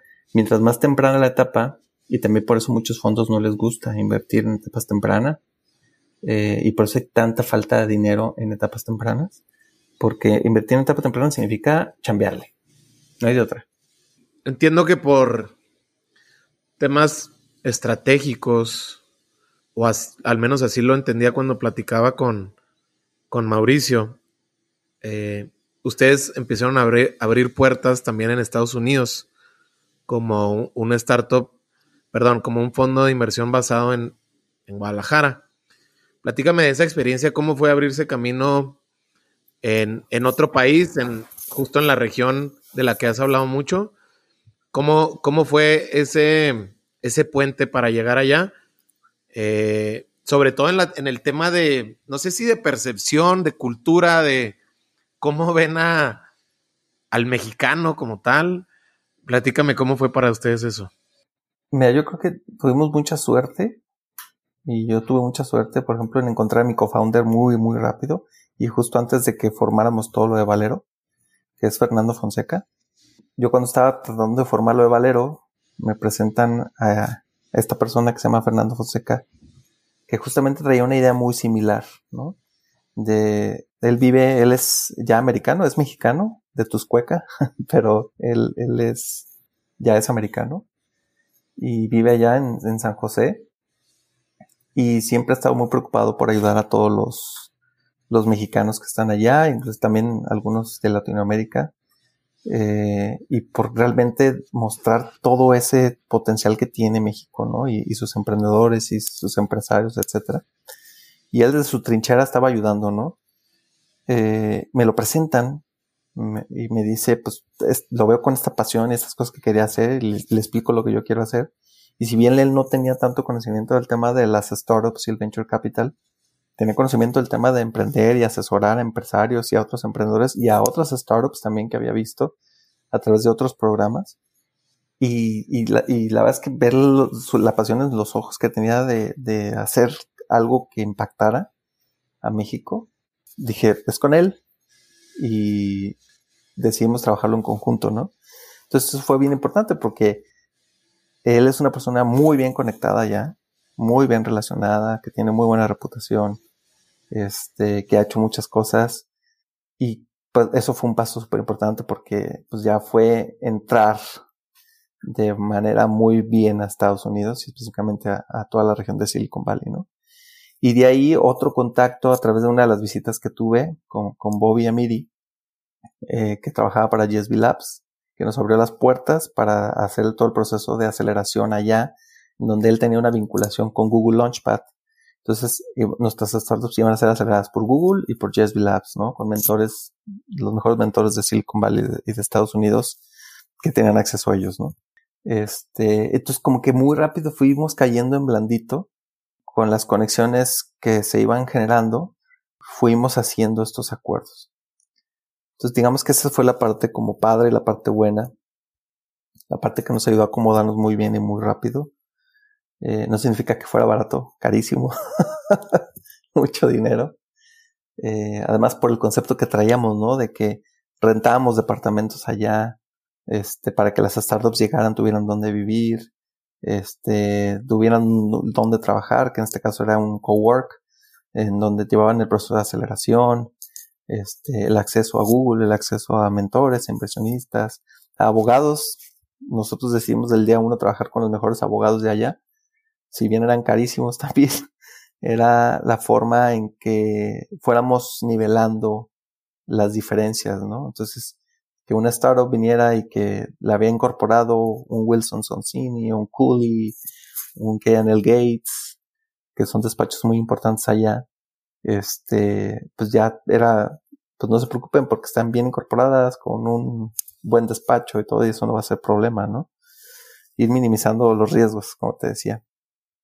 Pero en todo ese proceso, y la verdad es que sí hay que, hay que decirlo también, se habla mucho de que sí, Silicon Valley es abierto y sí, todo el mundo te quiere ayudar y sí, todo el mundo te dice, pero no necesariamente es real para los mexicanos y no necesariamente es real para los latinoamericanos, ¿no? Eh, sí hay, sigue habiendo tema, no sé racismo como tal, pero sí diferenciación. Este, eh, no es lo mismo que seas europeo a que seas latinoamericano. Eh, entonces, si era, si había handicap en contra, es la realidad, ¿no? Eh, si había que pelear mucho, si había que trabajar mucho. El, este, y, y fue difícil que entendieran los fondos. Es más, me acuerdo el Demo Day, el Demo Day de la primera generación de startups, en 10 startups, pichando en Google en el Demo Day, se llenó el Demo Day. O sea, era impresionante la cantidad de gente que fue. Eran alrededor de 300 inversionistas, entre ángeles, inversionistas y fondos. más otros 200 asistentes de todo, ¿no? Otros emprendedores, este, otra gente del ecosistema, etc. Estaba llenísimo. Pero era como que 10 startups mexicanas van a pechar en Google. De que estamos hablando, qué está pasando aquí. Y era eso, o sea, son cosas que no sonaban, que no existían, que, está pasando. Y, y lo más triste del asunto es que inclusive propios mexicanos que han hecho cosas allá por el ecosistema y empujando, etcétera, e, ellos mismos les empezaron a echar malo a las startups mexicanas. No, es que tu idea no, no, aquí no funciona ese tipo de cosas. No, es que esto no, así no es. Y en vez de, de motivarlos también, los propios mexicanos luego echando malo, este, mala vibra, eh, es donde dije, no, está súper mal, ¿no? Este, hay que romperla porque tenemos que romper estos esquemas, ¿no? Este, pero a partir de ahí empezamos a abrir brecha, ¿no? Y, y, y creo que pues ya al día de hoy hay muchos fondos que entienden, ya hay mucha más apertura al tema de, de que Latinoamérica eh, es importante, hay buenos resultados, ya hay muchos unicornios, ya, ya hubo un boom, como te decía, por eso digo, para bien o para mal, pero SoftBank abrió muchísimas puertas y muchas cosas este, de lo que está sucediendo ahí. Hay un boom en temas, en temas de fondos en Latinoamérica. Si bien ahorita muchos ya no tienen dinero, pero, pero ahí están y otros que se están formando.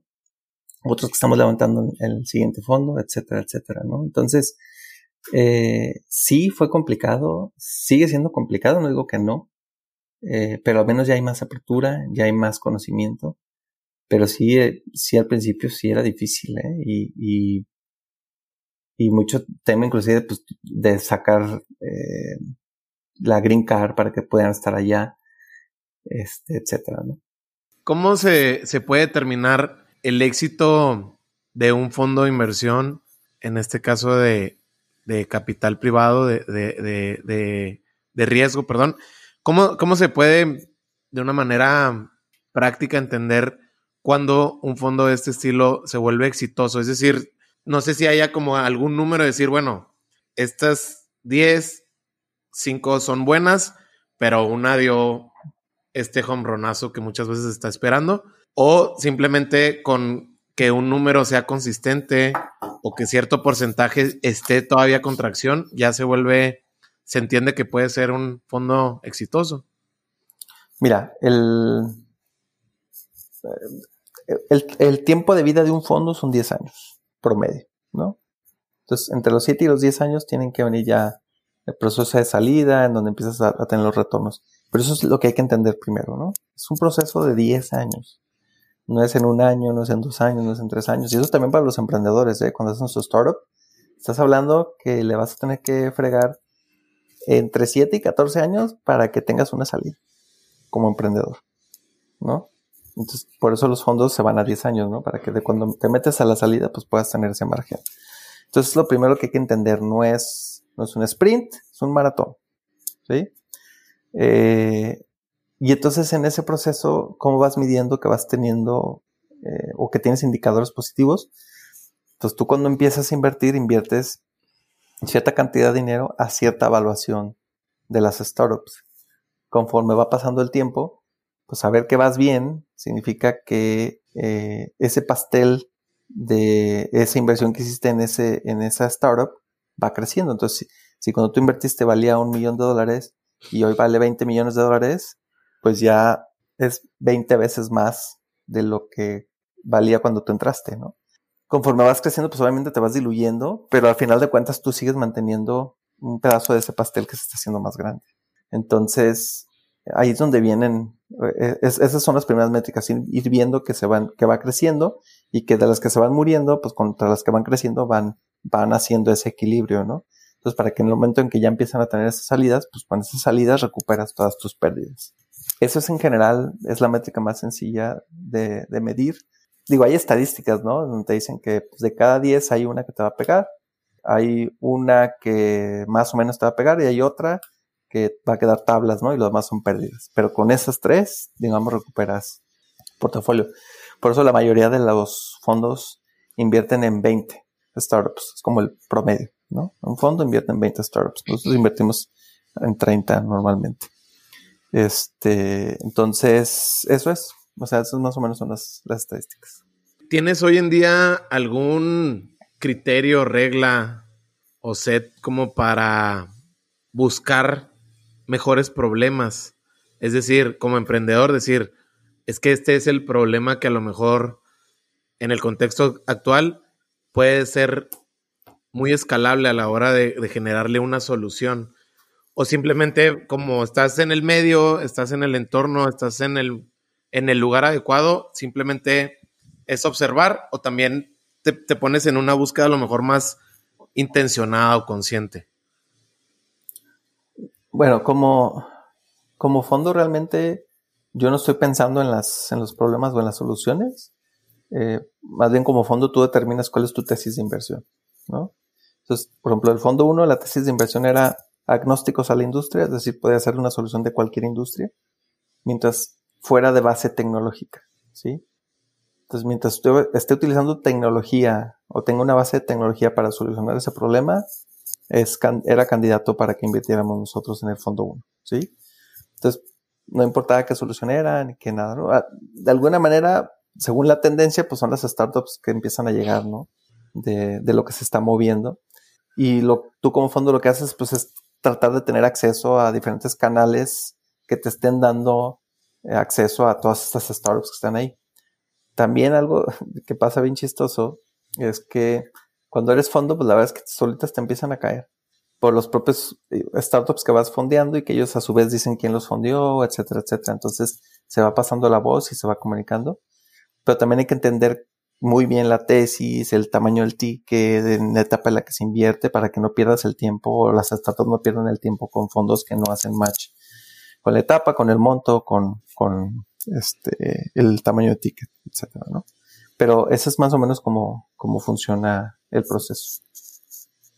¿Crees que existe de tu parte, aunque sé que, que no te encanta recomendar, digo, no, ya no estoy hablando de libros, pero ¿crees que hay algunos elementos o ahorita que estamos en una era tan generosa, hablando de conocimiento, eh, para inversionistas que a lo mejor están empezando, los que se quieren volver también inversionistas, hablan mucho del smart money.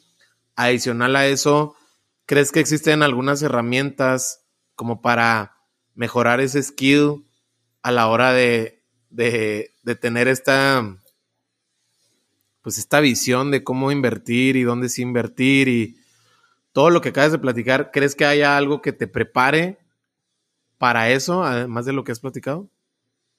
Pues yo, eh, aquí donde meto el gol, yo digo que Startup Links. Startup Links es lo que hace, ¿no? O sea, ayudar a, los fundadores a prepararse para poder levantar inversión. Este, y cómo lo hace, pues a través de tener mucho contenido, muchas experiencias, experiencias, muchas historias de otros emprendedores de cómo lo hicieron y qué fracasaron. Entonces, yo creo que va por ahí, o sea, tener acceso a esa información de otros que ya lo hicieron, cómo lo hicieron. Este, hay muchos libros también que, que, explican todo esto de los levantamientos. Hay mucho material en YC, Y Combinator, muchísimo material. Este, de qué hacer en etapas muy tempranas y cómo ir llegando a tu product market fit etcétera, etcétera. Entonces, yo creo que hay mucha información allá afuera. Ahora con, con ChatGPT todavía más. este, entonces, yo creo que no hay excusas. Yo creo que no hay excusas. Es, es realmente querer hacerlo, entender que necesitas ayuda, entender que no lo sabes todo. Fíjate que ese es otro de los problemas que, que había en el ecosistema. Eh, tal vez lo haya todavía, pero creo que ya un poquito menos pero las startups pensaban que ya lo sabían todo. ¿No? No, es que yo estoy en esta etapa y valgo tanto y no sé qué, y no, mi chavo, pues de dónde? ¿Dónde la vi? ¿No? Este, entonces hay que estar abiertos a, entender que estamos en un proceso de, pues, de aprender y de entender y, y, y, hay que buscar ayuda y hay que buscar información. Ahí donde una buena aceleradora vale la pena. Las aceleradoras es parte de su chamba prepararlos, ayudarlos, ajustarlos para que, para que hagan eso. No todas son buenas, este, pero hay muchas que sí. Oye, Ángel, y es que como mencionaste ahorita de cómo te toca en muchos momentos o en la mayoría ser psicólogo, eh, es también muy importante entender esa parte porque he visto, ahora sí que de manera presencial muchas veces, cuando el pitch no es el adecuado, el modelo no está bien diseñado para una rentabilidad real a la hora de que salga al mercado, pero también la manera de cómo decirle al emprendedor que hay que rediseñarlo, ¿no? O sea, sin, ahora sí que sin madrearlo o sin hacerlo, minimizarlo, perdón, sino nada más explicarle dónde, qué sí funciona y qué no está funcionando del modelo en este caso, porque después quizá un comentario que se tome de una manera como muy personal puede terminar, ¿no? Por, em, a lo mejor por, por, por seguir con la aventura de, de, del startup o del emprendimiento, ¿no crees? Justo ayer me acaba de pasar. Eh, ayer tomé una llamada con un, con un amigo que ayuda a varias startups y ya me pichó la startup a la que está ayudando actualmente. Y ya me dice todo, me explica, bla, bla, y pues ya le hice algunas preguntas y, pues, le, dije, pues le dije, mira, así como dicen, si ya saben cómo soy, ¿para qué me invitan? Este, te voy a decir las cosas como son, ¿no? La verdad es que estás muy verde, te falta mucho, no has considerado esto, esto, esto, esto, ¿no? Y ya le dije como que todas las cosas que tiene que trabajar, que tiene que ver, cómo lo podía hacer, por dónde le podía buscar. Y entonces, y al final, pues lo único que le dije fue, y ojo, no te estoy diciendo esto para desanimarte, es todo lo contrario, para animarte de que sí puedes encontrar la solución, ¿no? Y que sí es, o sea, es por aquí, búscale, este, talachale, no te estoy diciendo la receta secreta, te tienes que dar todos el trancazo, que es otra de mis frases. Yo nunca les voy a ayudar a que no se den el trancazo, solo que se lo den bien colocado, ¿no? Este, entonces, por ahí es como les explico, ¿no? Entonces, no es por, por no, no desmotivarlos, sino todo lo contrario, es porque quiero que les vaya bien, ¿no? Y si yo no les digo las cosas como son, ellos están perdiendo una oportunidad de mejorar, ¿sí? Y, y es como si a mí pues, me vale, si no lo está haciendo bien, pues yo no le digo. Oye Ángel, eh, ahorita que mencionabas de, de, pues de este enfoque que mencionas sobre, concentrar dónde, dónde sí equivocarte, no, no quitarte la curva, pero que esa curva a lo mejor hacerla más concentrada, por así decirlo, así más o menos lo entiendo en mi cabeza. ¿Tienes algún ejemplo que me puedas platicar, sobre todo para entenderlo un poquito más a detalle de cómo mencionas que también cuando se te acercan una mentoría, un pitch, etc., a lo mejor acortas eso o lo, o lo concentras? Ya, por ejemplo, uno de los, más comunes es el dinero de inversión al principio, ¿no? Este, en la evaluación o en la cantidad que están dando, ¿no? O sea, yo he visto muchos, sí, busco, es más, este, el, el, ejemplo perfecto que no me gusta, pero que hay que ponerlo, es Shark Tank, ¿no? O sea, tú ves ahí unas evaluaciones con unos montos, con unos porcentajes, que dices, Dios mío, o sea, están dando un balazo en el pie, tanto el inversionista como el, como el fundador. ¿Qué digo? Al final, la verdad es que casi ninguna de las inversiones se cierra y se da, es puro show. Este, por eso no me gusta Shark Tank. Pero, pero al final de cuentas es eso. De repente dan demasiado porcentaje y no entienden que, como te explicaba, es una carrera de 10, 14 años, en donde tú tienes que estar levantando diferentes rondas, ¿no?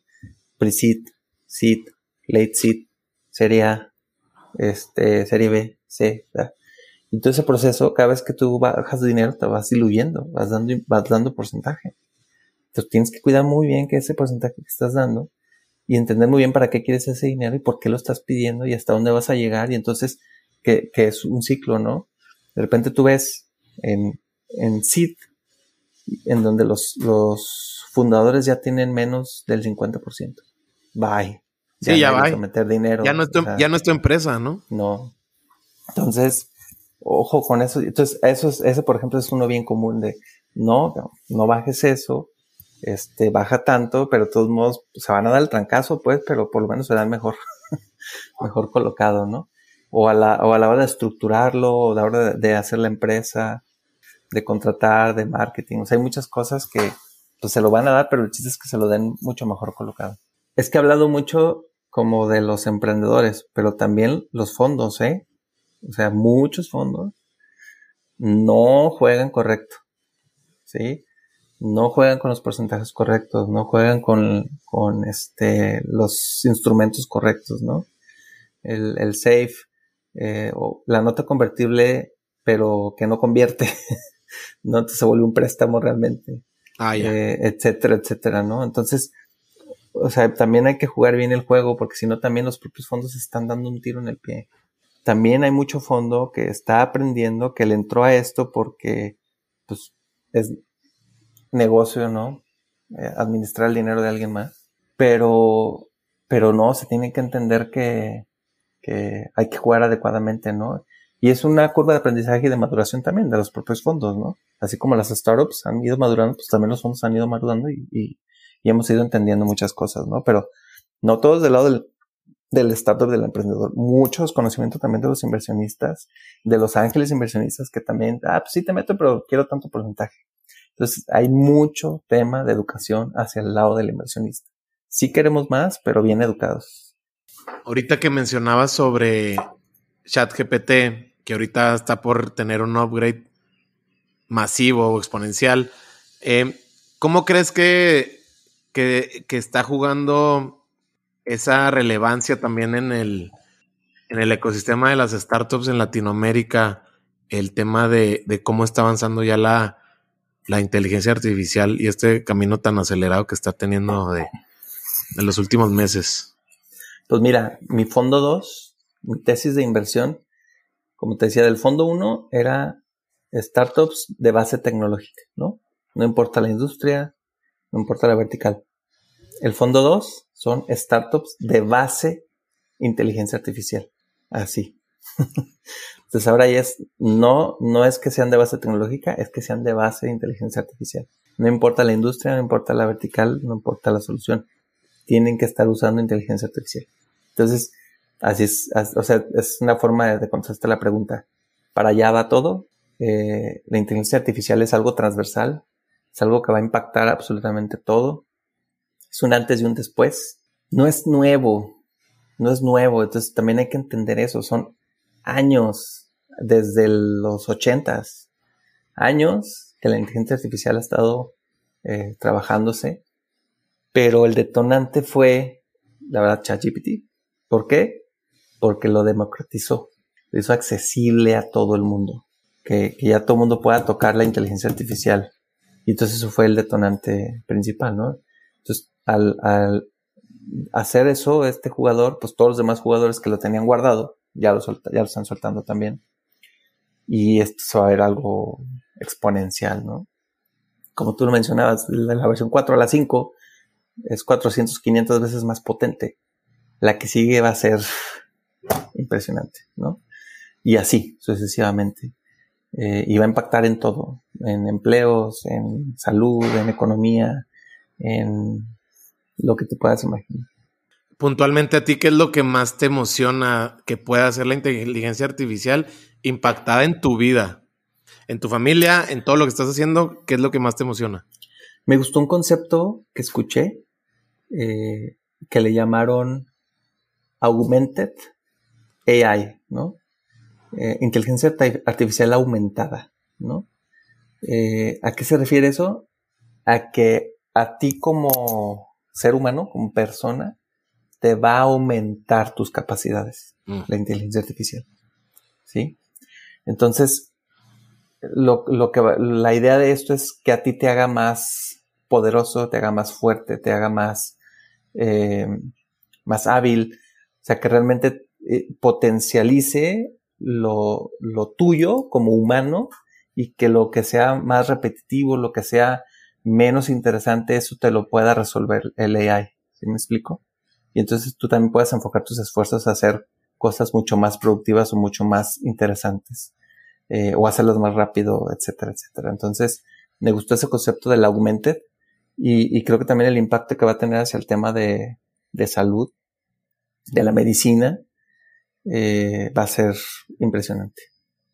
Oye, ¿no crees que eso que mencionas sobre superpoderes eh, cognitivos y de, y de físicos, etcétera, ¿no crees que vaya a aumentar mucho la brecha entre la gente que sí tenga el acceso y la que de inicio no vaya a poder tener el acceso?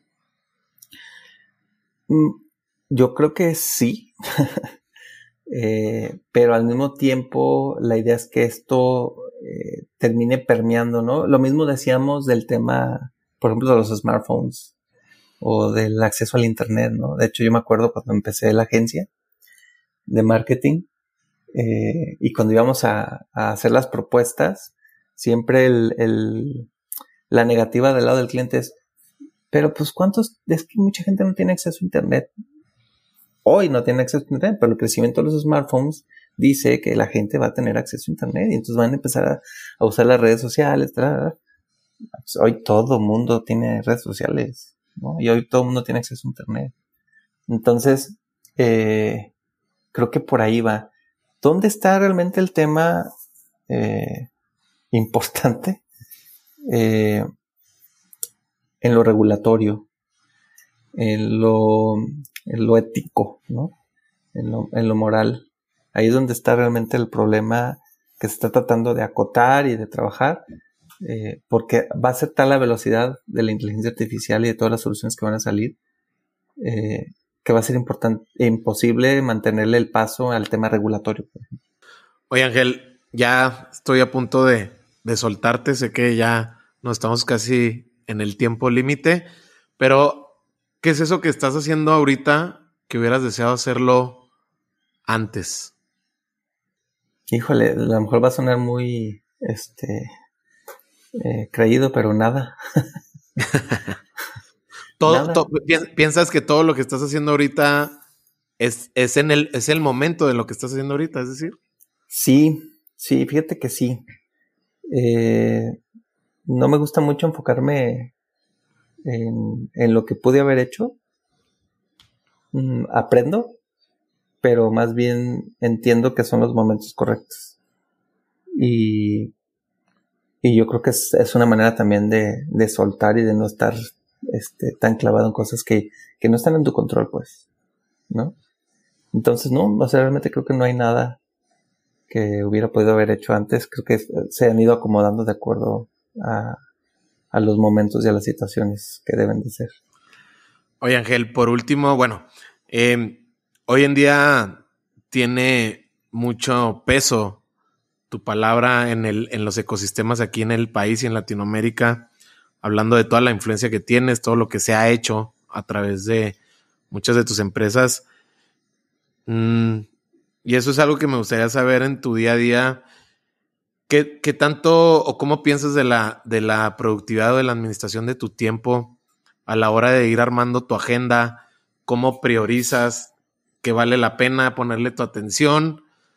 ¿Y cómo vas armando tus días? Porque digo, platicaba con Lisset y pues, era, era, un gran tema, ¿no? Cuando, cuando se ponían a armar agendas que, que funcionaran para todos, ¿no? Tanto para la gente que pide de tu tiempo como para lo que a ti te interesa o te, o te hace sentido.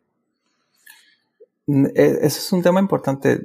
Eh, también hace ya varios años decidí como decir no a muchas cosas eh, y no decir que sí a todo para poder ser mucho más productivo y, realmente impactar en lo que le estoy dedicando el tiempo y que tenga que, que tenga que estar alineado a, como te decía, que esté generando yo algún impacto y que esté dejando algo bueno. Eh, eso, es, uno de los puntos importantes. Pero eh, arriba de todo eso, mi prioridad número uno es la familia. Entonces, este, yo voy a priorizar un evento de mis hijos sobre todo lo demás.